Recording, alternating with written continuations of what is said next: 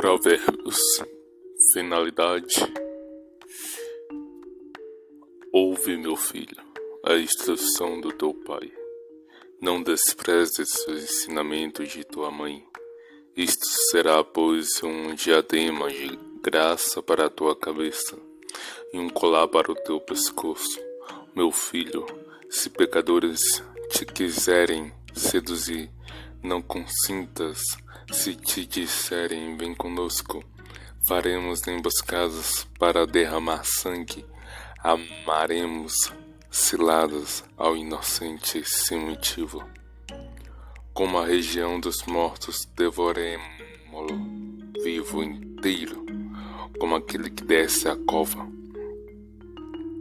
Nós acharemos toda sorte de coisas preciosas, nós encheremos nossas casas de despojos, tu desfrutarás tua parte conosco.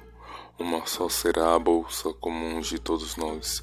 Ó, oh, não andes com eles, afasta teus passos de suas sendas, porque seus passos se dirigem para o mal e se apressam a derramar sangue. De balde se lança a rede diante daquele que tem asas, eles mesmos armam emboscadas contra o seu próprio sangue e se enganam a si mesmo. Tal é a sorte de todo homem ávido de riqueza, arrebata a vida àquele que detém. A sabedoria clama nas ruas, eleva sua voz na praça, clama nas esquinas da encruzilhada à entrada das portas da cidade. Ela faz ouvir sua voz, até quando os que zombam se comprazerão na zombaria, até quando os insensatos amareis a tolice, e os tolos odiarão a ciência.